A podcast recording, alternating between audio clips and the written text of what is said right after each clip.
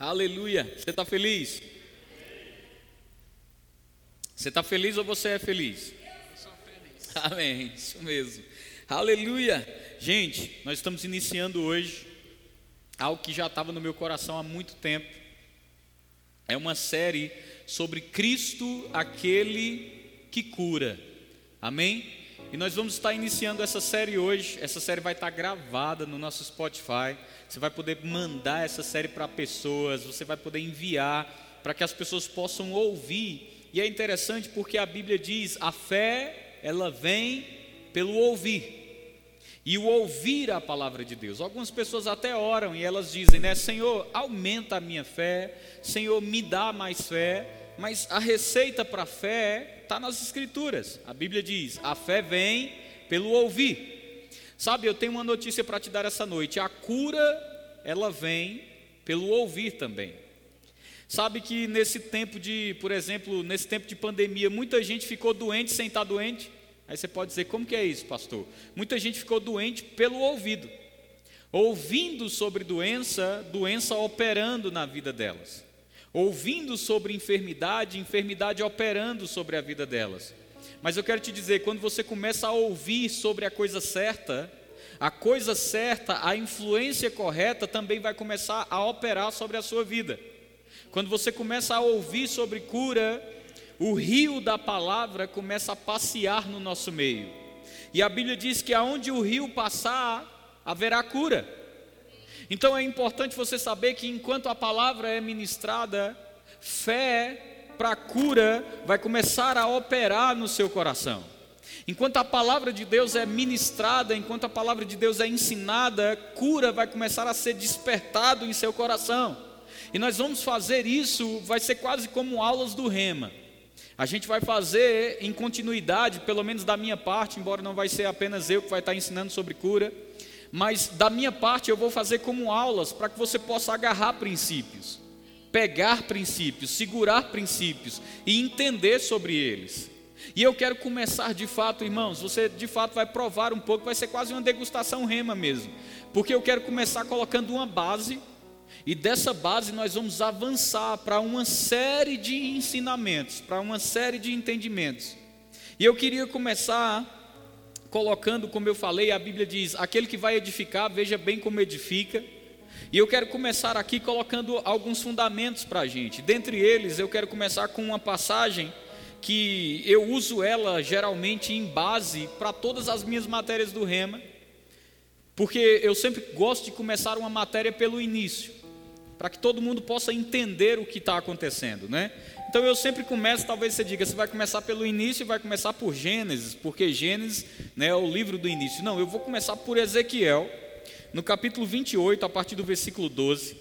E eu vou ler com você essa passagem, eu quero que você fique bem atento, eu vou pregar mais ou menos 40 minutos e eu vou orar por cura, amém? E eu acredito que vai funcionar dessa forma na maioria dos cultos, se assim o Espírito Santo nos permitir, se parecer bem ao Espírito Santo, é assim que nós vamos fazer. Então, Ezequiel, no capítulo 28, aleluia, no versículo, a partir do versículo 12, ele diz o seguinte: Isso é uma profecia, e se você gosta de profecia para a sua vida, você vai receber um agora, aleluia. Diz o seguinte: Ezequiel, no capítulo 28, versículo 12, diz: Filho do homem, levanta uma lamentação sobre o rei de Tiro, e diz-lhe: Assim diz o Senhor Deus: Tu eras o selo da medida Algumas versões dizem assim: Tu eras o medidor do que é perfeito. Tem outras que dizem: Tu és o sinete da perfeição. O fato é que está falando de um ser que a Bíblia narra como perfeito. E a Bíblia continua dizendo o seguinte: cheio de sabedoria e perfeito em formosura. Ou seja, além de ser um ser perfeito, além de ser o medidor do que é perfeito, a Bíblia está dizendo ele é cheio de sabedoria. Aí a Bíblia diz de novo, de novo e perfeito em formosura eu fico imaginando quão lindo deveria ser esse ser que nós estamos narrando aqui, e nós sabemos que nós estamos falando de Lúcifer, ok? Depois ele diz o seguinte: estivestes no Éden, jardim de Deus, e de toda pedra preciosas te cobrias. No versículo 14 ele diz: Tu eras o querubim, ungido para cobrir, e te estabeleci no monte santo de Deus estavas. No meio das pedras afogueadas tu andavas. Aí a Bíblia diz: Perfeito eras nos teus caminhos, desde o dia em que fosses criado, até que em ti se achou iniquidade. Na multiplicação do teu comércio, encheram o teu interior de violência e pecastes. Por isso te lancei profanado fora do monte de Deus e te fiz perecer, ó querubim cobridor. Do meio das pedras afogueadas, elevou-se o teu coração, e por causa da tua formosura, corrompestes a tua sabedoria. Por causa do teu resplendor, por terra te lancei, diante dos reis te pus para que te contemplem.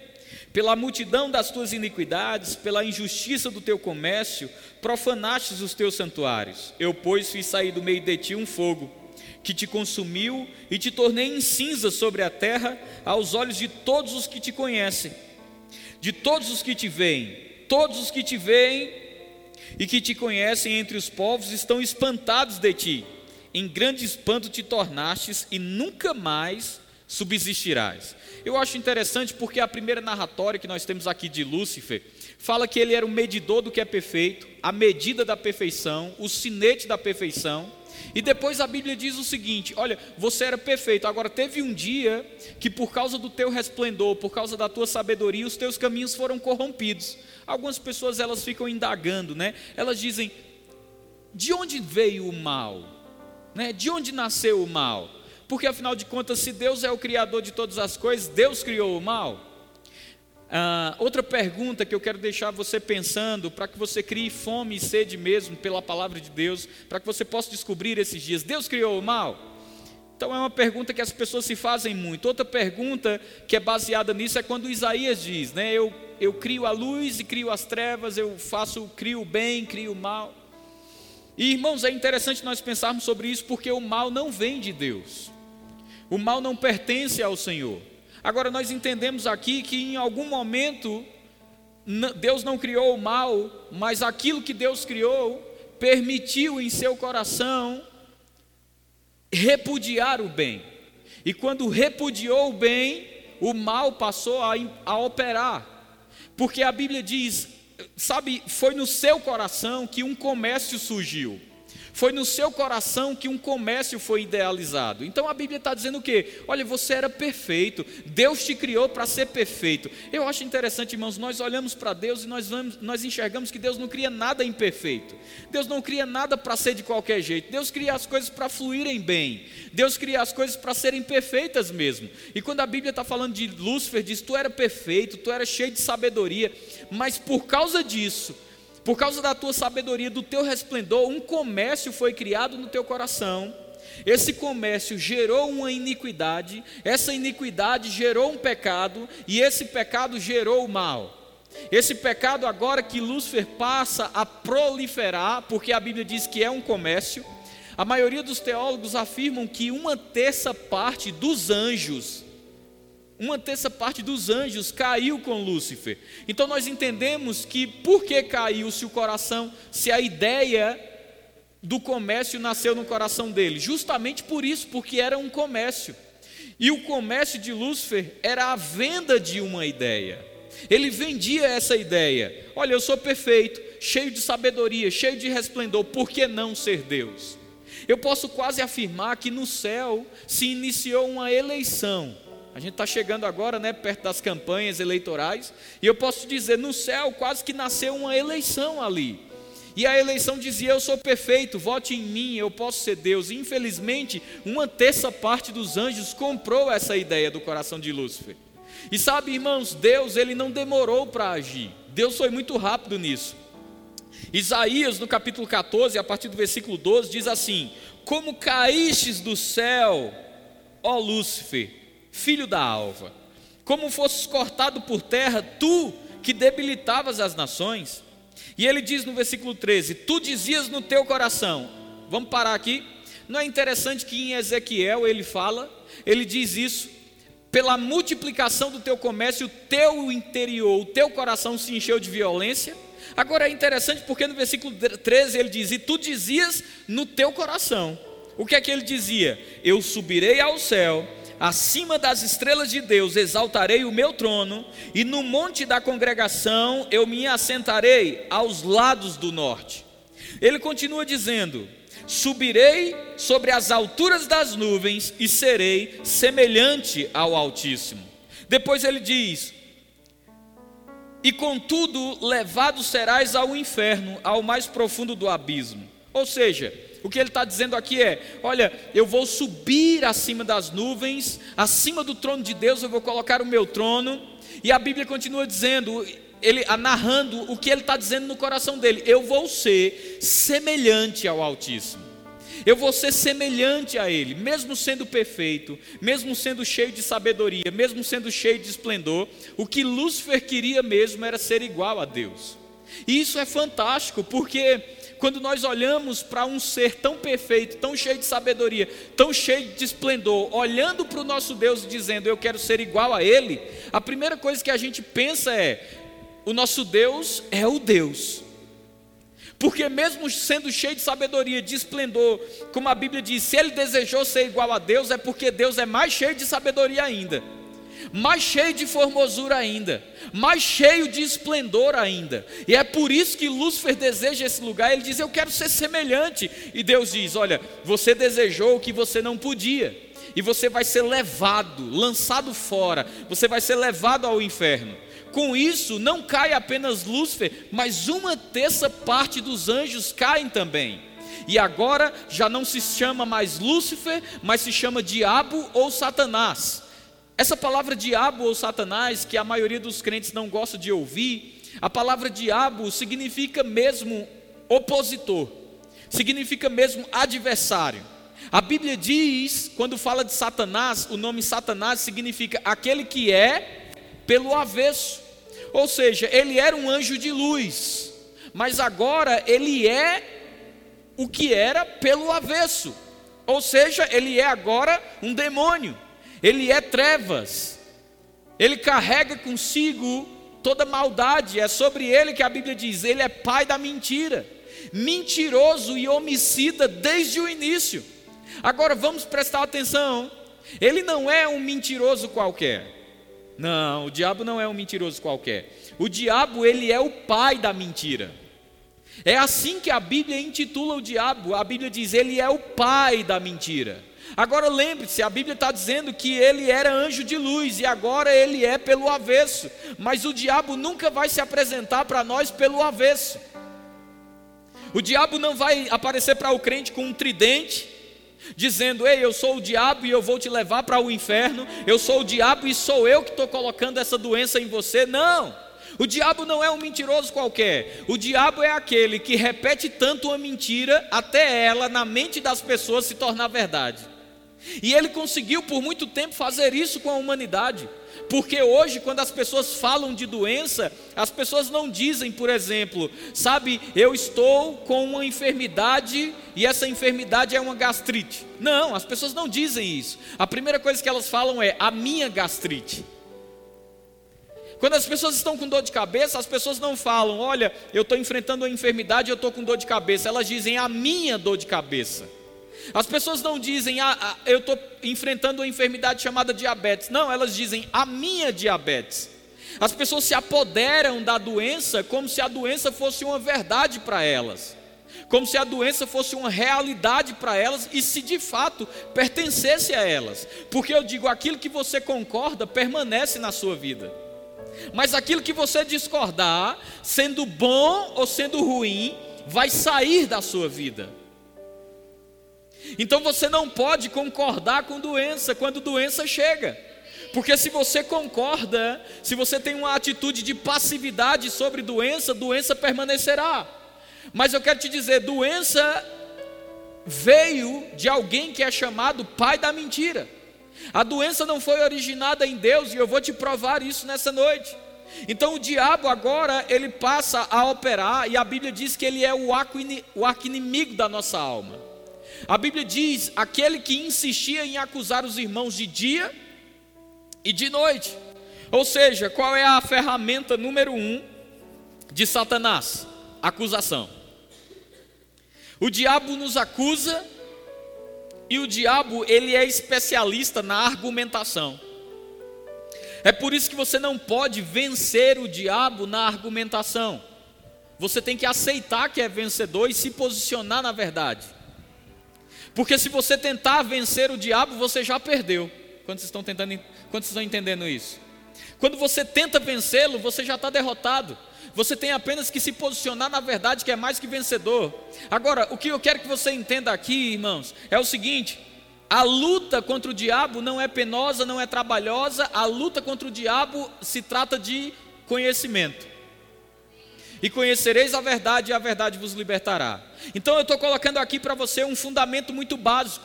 Deus criou Lúcifer, ele não criou o diabo. Ele criou Lúcifer para ser perfeito, mas Lúcifer desenvolveu um comércio, contaminou outros, caiu, se tornou aquele que é pelo avesso, e ele se apresenta agora para as pessoas com mentiras e argumentações mentirosas, a ponto de Jesus chamar ele e intitular ele do pai da mentira. Quantos estão entendendo isso? Jesus disse: Ele é mentiroso, ele é mentiroso ele é mentiroso e ele é homicida desde o início, ele é o pai da mentira. O diabo não é um mentiroso qualquer. O diabo tem ferramentas de argumentação para tornar uma mentira em verdade. Sintoma. Sintoma nada mais é do que uma argumentação ou uma pregação do diabo para convencer você que você é doente. Porque o sintoma, quando vem, ele fala algo, ele comunica algo para o seu corpo físico. E o que ele está comunicando é: está vendo que você está doente, você vai morrer.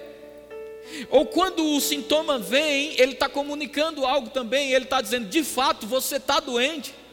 Muitas pessoas, quando começaram a sentir sintomas, eles iam fazer o teste do Covid mas eu quero te dizer uma coisa: eles já iam convicto que estavam com Covid, e a surpresa era quando descobria que não estava.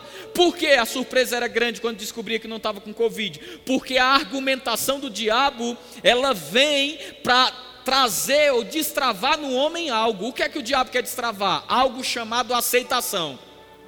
Porque quando o homem ele começa a sentir e ele diz, eu acho que eu estou com isso mesmo. Rapaz, algo no reino do espírito começa a se mover.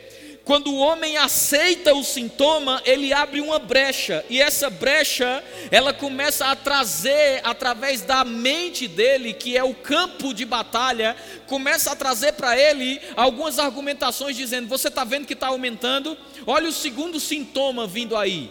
Olha o terceiro sintoma vindo aí, e a pessoa pode parar até na cama, mesmo sem estar sentindo nada, o diabo trabalhando, e à medida que o sintoma vai aumentando, um espírito começa a rodear essa pessoa. Que espírito é esse? Se chama espírito de medo.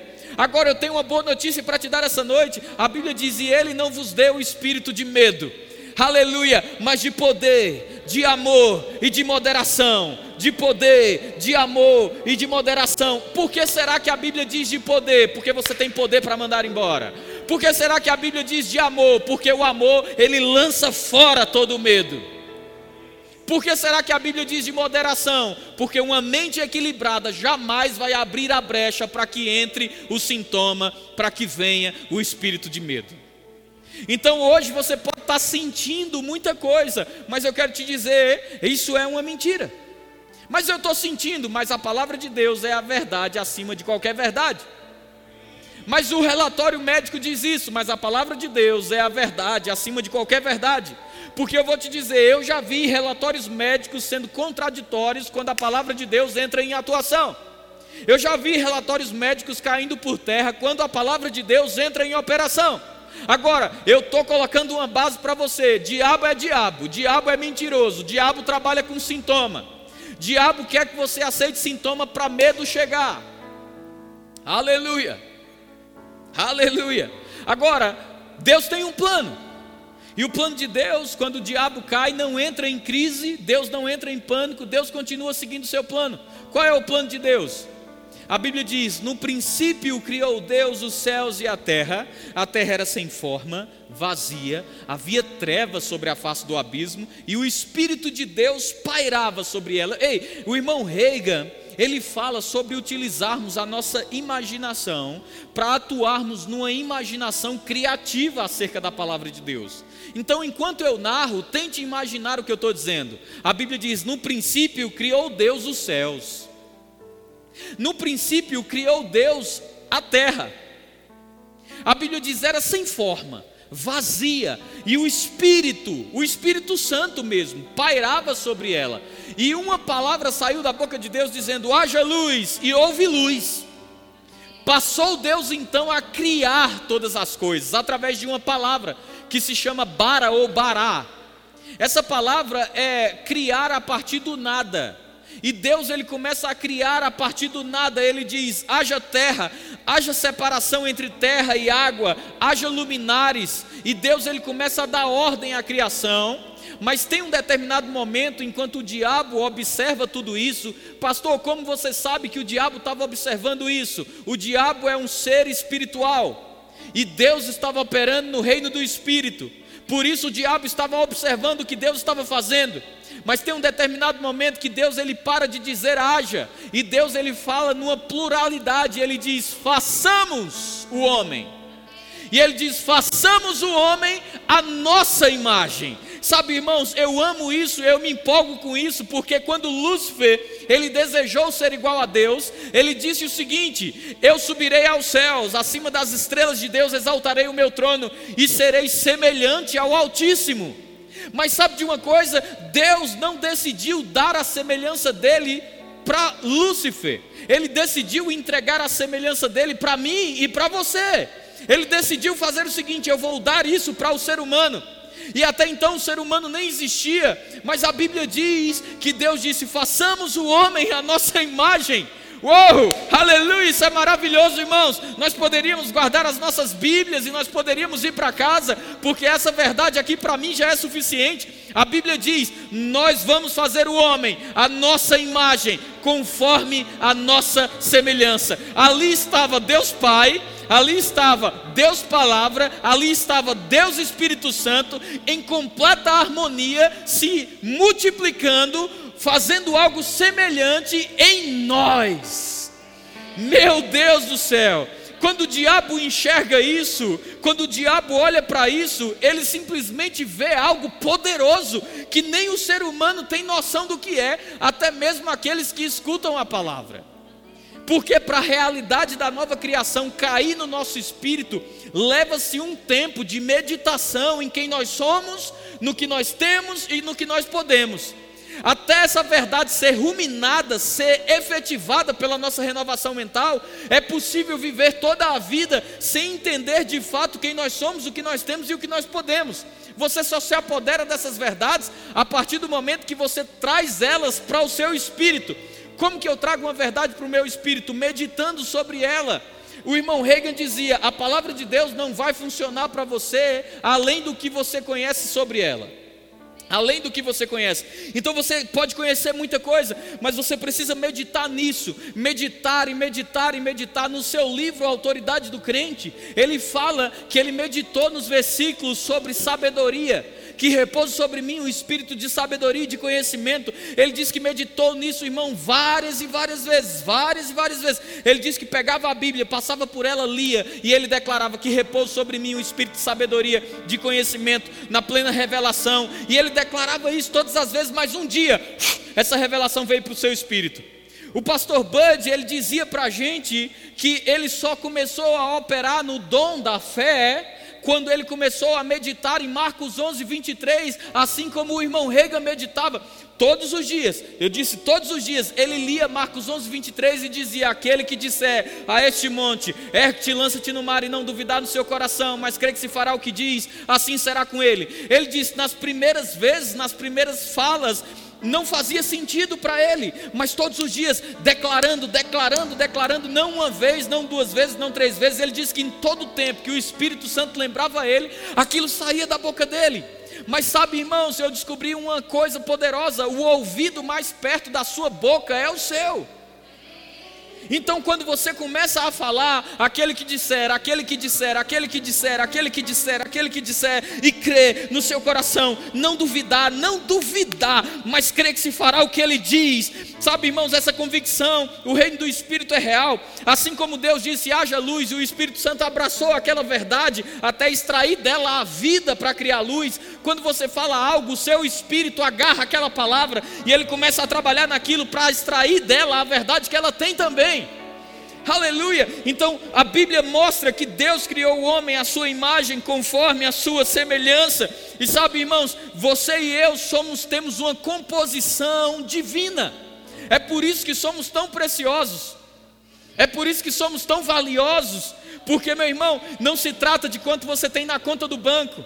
Não se trata de que carro você dirige ou de que casa você mora, se trata de quem você é e você é a imagem e a semelhança de Deus, e isso nada nem ninguém pode mudar. Aleluia! Você é a imagem e a semelhança, mas quanto mais você se apoderar dessa verdade, mais coisas vão começar a trabalhar no seu espírito, porque é baseado em quem você é que você decide o que você aceita. Vou repetir: é baseado em quem você é que você decide o que você aceita. Se você acha que você é qualquer um, vai aceitar qualquer coisa, mas se você sabe quem você é, você não aceita qualquer coisa. Por quê? Você sabe, ei, eu não vou aceitar isso, isso não condiz com quem eu sou. Aleluia! Mas Deus cria o homem à sua imagem, conforme a sua semelhança. Então existe uma composição aí. Eu ia trazer slides hoje, mas eu não queria que você dormisse. Mas sabe, irmãos, preste atenção, você está você tá aprendendo essa noite. E eu quero te dizer, o homem, ele, ele vem com uma composição divina. Que composição é essa? O homem, ele é um espírito. Isso é maravilhoso, porque você é um ser espiritual. É por isso que tudo na tua vida acontece de cima para baixo. Aleluia. Aleluia. E o que acontece de cima para baixo só acontece porque você moveu de baixo para cima. Então você é um ser espiritual. Isso é maravilhoso, isso é uma verdade maravilhosa. Por que isso é tão maravilhoso assim? Porque se você é um espírito, você não vive pela emoção. A emoção existe, a emoção está lá, mas você não vive pela emoção. Se você é um espírito, significa dizer que você também não vive pela carne. Eita glória, eu posso ouvir um amém essa noite? Você não vive pela carne, você não vive pelas emoções, você é um ser espiritual. Quanto mais você alimentar o seu espírito da palavra, mais o teu homem espiritual vai sobressair na tua caminhada. Isso significa dizer, irmãos, que o homem vem com a composição. Número um, você é um espírito. Isso não muda. Número dois, você possui uma alma. Ou seja, intelecto, emoções. Número três, você possui um corpo, você habita em um corpo. Você é um espírito, você possui uma alma, você habita em um corpo. É assim que você foi criado. Esse sou eu, esse é você, e nada muda essa verdade. Alguns teólogos, eles discutem sim, e você vai escutar coisas diferentes do que eu estou falando, se você decidir escutar outras coisas. E o que você vai escutar de diferente? Que o homem, ele é um espírito e habita em um corpo, ou então você vai escutar que o homem é uma alma e habita no corpo, ou então você vai escutar que alma e espírito são a mesma coisa. E eu estou aqui para te dizer isso não é verdade. Mas por que, que eles afirmam que alma e espírito são a mesma coisa? Eu vou te dizer o porquê. Eles falam que o primeiro Adão foi alma vivente, o segundo Adão, espírito vivificante. Eles falam então que alma e espírito eles são a mesma coisa. Mas sabe, irmãos, a segunda linha, a segunda explicação pelo o motivo o qual eles afirmam isso é que eles falam que como pode Adão ser espírito, alma e corpo, se a Bíblia diz que Deus quando criou Adão, ele passou a ser alma vivente, assim como a Bíblia concorda, o primeiro Adão foi alma vivente. Mas eles não levam em consideração que quando Deus termina de formar Adão com suas próprias mãos, quando Deus termina de moldar Adão do pó da terra, a Bíblia diz que antes dele passar a ser alma vivente, Deus fez isso aqui, ó. Quando Deus soprou sobre Adão, significa dizer que o que, o que saiu desse sopro veio de onde? O sopro que Deus soprou veio de Deus. Quando Deus soprou, significa dizer que o Espírito Santo ou que o Espírito estava operando naquele momento. Quando Deus sopra, essa palavra sopro significa pneuma. Essa palavra pneuma, ela tem literalmente a conotação de espírito. Então, quando Deus soprou sobre o homem, significa dizer que Deus fez isso aqui ele soprou o espírito dentro do homem. Só depois que o espírito passou para dentro do homem é que Adão despertou sendo alma vivente. Então eu estou trazendo mais um fundamento: o homem é espírito, possui uma alma e habita no corpo. E eu quero que você entenda que antes de passar a ser alma vivente, como alguns afirmam, houve um sopro, e esse sopro foi o pneuma, o espírito adentrando, habitando no homem. Aleluia. Com essa composição valiosa, o diabo entra em campo também. E ele quer fazer o homem cair. Porque se ele fizer o homem cair, se ele fizer o homem cair, o homem perde a vida de Deus. O que significa isso? Tem um livro do irmão Reagan, significa, ele fala de um livro chamado Zoe ou Zoé. E esse Zoe ou Zoé significa a própria vida de Deus. Eu vou deixar você pensar sobre isso. Adão foi criado espírito, alma e corpo. E em Adão habitava a própria vida de Deus. A própria vida de Deus habitava em Adão. Você acha que Adão ficava doente? Não. Você acha que Adão ele ficava enfermo? A resposta é não. Vida operava 24 horas por dia no corpo de Adão. Vida operava nele, saúde divina operava nele. Sabe, muitos crentes creem para cura, e isso é bom, mas melhor do que crer para cura é aprender a andar em saúde divina. Porque saúde divina é melhor do que cura. Mas nós só andamos em saúde divina quando entendemos o que aconteceu conosco. Adão tinha o Zoe ou Zoé, a própria vida de Deus habitando nele. E era isso que o diabo queria fazer, ele queria tirar. Então o pai da mentira entra em atuação. E ele diz: Adão, se você comer, você não vai morrer. Não é assim que vai acontecer. E nós sabemos do desencadear da história. Adão ele come da árvore do conhecimento do bem e do mal. Nós tínhamos duas árvores ali. Nós tínhamos a árvore da vida e nós tínhamos a árvore do conhecimento do bem e do mal. São duas árvores distintas. Quando o homem come da árvore do conhecimento do bem e do mal, existe aí algo chamado pecado. Pastor, o que significa pecado? Pecado significa errar o alvo. Errar o alvo de quê? Errar o alvo do que Deus falou. Quando Deus diz que comer isso é pecado e você come, você errou o que Deus disse. Quando você erra o que Deus diz, você pecou, porque pecar significa errar o alvo. Quantos estão comigo ainda? Aleluia! Você está aprendendo algo essa noite? Agora preste atenção no que eu vou te dizer. A palavra arrependimento é diferente da palavra pecado. A palavra arrependimento significa mudança de rota, significa alteração de rota e também significa mudança de posicionamento. Quando o homem peca, ele erra o alvo, mas quando o homem se arrepende, ele altera a rota para aquilo que Deus falou novamente. Aleluia! Agora eu quero que você preste atenção nisso daqui. O homem acredita no que o mentiroso diz.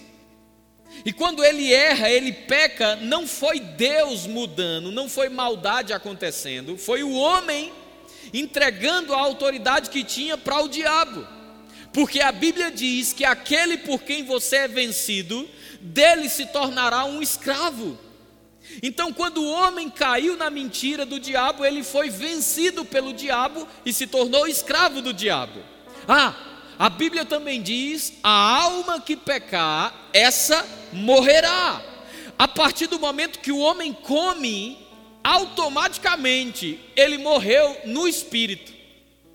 O homem agora é um morto espiritual. Ele tem um espírito ainda, pastor? Sim, ele tem um espírito, mas o espírito dele está morto. Ok, pega isso. O espírito dele está morto. Quando o espírito morre, o homem, a alma que pecar, essa morrerá. Aquele por quem você é vencido, dele se tornará escravo. Então o homem não apenas morreu espiritualmente, ele está agora escravizado pelo diabo. Agora pensa comigo, antes dele pecar, o homem tinha falta no jardim? Não, porque Deus disse: de toda árvore comereis livremente. Você acha que tinha o quê? Umas duas árvores? Tinha muitas árvores. E ele podia comer de todas elas. O homem tinha abundância no jardim. Você acha que o homem tinha paz no jardim? Com certeza, não existia nada diferente de paz no jardim. Você acha que o homem tinha alegria no jardim? Com certeza, não existia tristeza no jardim. Você acha que o homem, quando ele estava no jardim, ele tinha uma família próspera, Adão e Eva? Era uma família próspera, com certeza. Mas quando o homem pecou, errou o alvo, ele abriu o caminho para que o diabo entrasse, e quando o diabo entra, aí sim, presta atenção, falta vem, escassez vem, a família dele começa a ir mal, um filho mata o outro. É quando o homem abre caminho para que o diabo entre, que ele morre espiritualmente, que ele se torna um escravo. E eu não entendo porque até hoje Deus leva a culpa. E as pessoas, eu quero trazer mais perguntas, a gente vai ter muitas nessa série. Até te incentiva a trazer caderno, caneta. As pessoas dizem: se Deus não é onipotente, sim. O que significa onipotência? Pode tudo. Deus não é onisciente? Sim. O que significa onisciente? Sabe de tudo. Deus não é onipresente? Sim. O que significa onipresente? Está em todos os lugares. Aí as pessoas dizem: se Deus sabe de tudo e está em todos os lugares e pode todas as coisas, por que então, quando o homem foi comer, Deus não deu um brado dizendo não? Por que então Deus não interviu quando o homem ia pecar? Porque Deus, ele deu algo de presente para o homem quando o homem foi criado, se chama livre arbítrio ou o direito de escolha. Deus não queria um robô no céu. Deus não queria um ser no jardim que servisse a ele, aonde ele ficasse intervindo para que ele não fosse embora. Deus ele explicou: se você fizer isso, é distanciamento, é morte, é separação. Então você escolhe ficar perto de mim ou ir embora, eu não vou te impedir. E isso é maravilhoso, porque na sua onipotência existe algo que Deus não pode. O que é que Deus não pode? Ele não pode negar a si mesmo. Ele não pode mentir. Ele não pode voltar atrás do que ele fala. Então, a onipotência de Deus é limitada à própria regra que ele estabelece. E a onisciência? E a onipresença? Porque Deus não interviu. Eu já disse, Deus não queria um robô no céu. Quando o homem come, o homem passa por todo esse processo. O diabo entra com confusão, com mentira. O diabo entra com doença, com enfermidade. E quando isso acontece, Deus ele faz para o homem um check-up. Ele diz: Adão, aonde você está? E ele diz: Ouvi a tua voz, tive medo e me escondi. Isso quer dizer algo muito importante, porque ouvi, consciência dos sentidos, tive medo, consciência de medo. Ele está dizendo: Eu estou consciente das minhas emoções. Depois ele diz: Eu me escondi. O que significa? Eu, tô, eu sei que eu não estou mais na posição espiritual que você me colocou. Pastor, qual era a posição espiritual que Adão estava? Adão era justiça de Deus. O que significa justiça de Deus? Significa estar perante Deus sem medo, sem culpa, sem inferioridade, como se o pecado nunca tivesse existido. Só existe três personagens na Bíblia nessa posição. Primeiro Adão, que ele estava perante Deus sem medo, sem culpa, sem inferioridade, como se o pecado nunca tivesse existido. O segundo era Jesus, porque Jesus estava perante Deus sem medo, sem culpa, sem inferioridade, como se o pecado nunca tivesse existido. E o terceiro, eu e você. Nós estamos perante Deus sem medo, sem culpa, sem inferioridade, como se o pecado nunca tivesse existido. O que é isso? Consciência de justiça. O que consciência de justiça faz comigo? Me torna apto para desfrutar de tudo aquilo que Deus fez na performance de Cristo e não na minha. Aleluia. Eu não sou bom o suficiente para receber isso. Ok, você pode não ser, mas Cristo foi. E porque Cristo foi, você é. Aleluia. Mas vamos voltar. Eu acho interessante porque Deus, ele olha para o homem e o homem, ele é consciente do espírito, da alma e do corpo. Deveria ser essa a composição. Mas quando ele peca, essa composição é invertida. Então o homem está consciente primeiro agora dos sentidos, dos cinco sentidos. Ele diz: Eu ouvi a tua voz, consciente dos sentidos. Depois ele diz: Tive medo, consciente das emoções. Depois ele diz: Me escondi, consciente de quê? Eu sei que eu não estou mais numa posição de justiça. Eu pequei e eu vou me esconder. Olha o que o homem tenta fazer: ele colhe folhas de figueira e ele faz roupa para ele, e ele faz roupa para a mulher dele, porque ele diz assim: presta atenção, eu ouvi, consciente dos sentidos, certo? Tive medo, consciente das emoções, me escondi, consciente de alguém que sabia que não estava na posição de justiça. Aí Deus faz assim: quem te fez saber que estava nu? Que ele disse: eu me escondi porque estava nu. Agora, eu não sei se você percebe, o homem automaticamente ele já passou a viver pelo que ele vê. Que ele disse: Eu vi que eu estava nu, se eu vi que eu estava nu, eu me escondi. Automaticamente, quando ele cai, ele já vive pelo que ele vê. Mas Deus faz uma pergunta: Quem te fez saber que estava nu? Aí começa o desenrolar da história. Por quê? Porque o homem ele colhe folhas para se cobrir, a fim de esconder a própria vergonha a fim de esconder o próprio pecado, e Deus chama isso de justiça própria. O que é justiça própria? É quando o homem sozinho tenta resolver o problema do pecado. O que é justiça própria? É quando o homem sozinho tenta resolver o problema do pecado. É quando o homem sozinho tenta pagar o preço. É quando o homem sozinho tenta alcançar a bênção. É quando o homem sozinho tenta alcançar a recompensa. É quando o homem sozinho tenta fazer ele mesmo merecedor.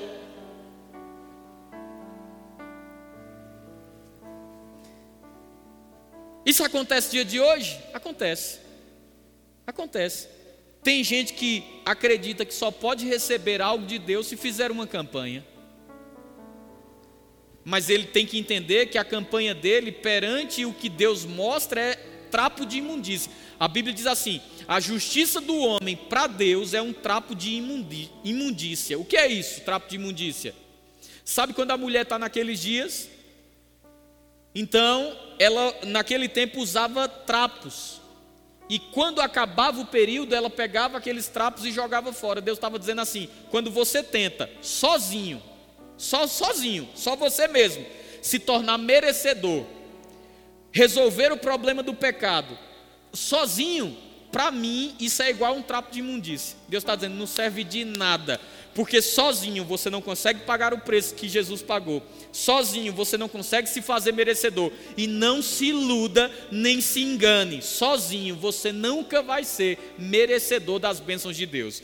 Trago boas novas. O que é evangelho? Boas notícias. Qual é a boa notícia de hoje? Você não era, não era não era merecedor, mas hoje você é, você é, você é merecedor.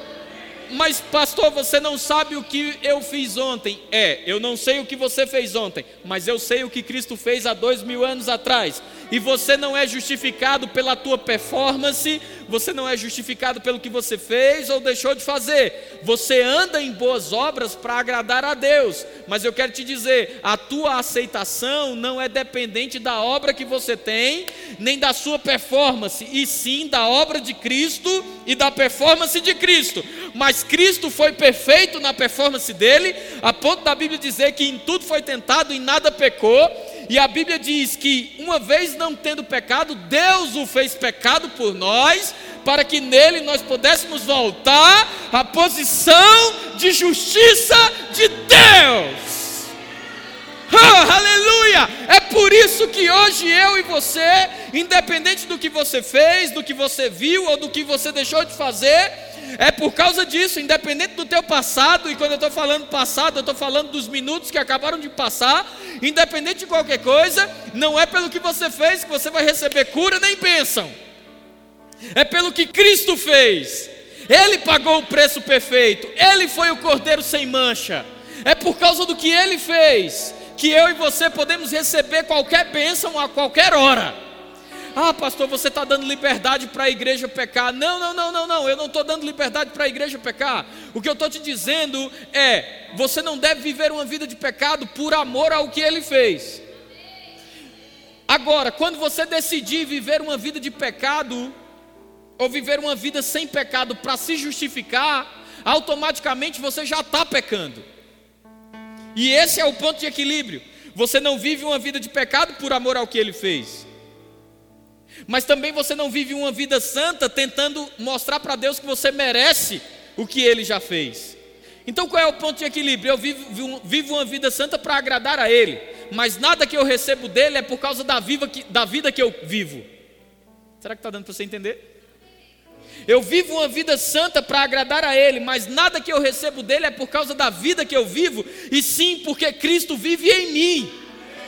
E a vida que agora tem na carne, eu vivo pela fé no Filho de Deus. Isso significa dizer o quê? Rapaz, eu estou vivendo e fazendo o melhor que eu posso, na revelação que eu tenho, para andar como a Bíblia diz, andar de maneira digna da vocação a qual for chamado. Mas eu quero te dizer, no dia que eu errar, no dia que eu tropeçar, no dia que eu escorregar, eu continuo tão merecedor quanto nos outros dias que eu acertei, por causa de Cristo.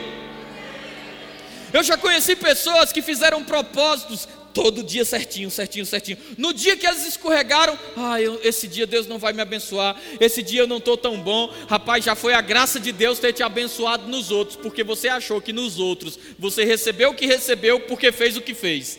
E nunca foi sobre nós. Nunca foi sobre nós, é tudo sobre Cristo, é tudo sobre Ele, Ele é o centro.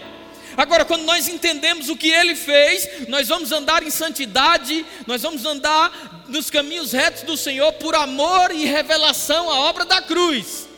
Mas no dia que falharmos, no dia que errarmos, no dia que precisarmos de misericórdia, nós precisamos entender que o preço já foi pago, a lei cumprida, o cordeiro perfeito foi entregue.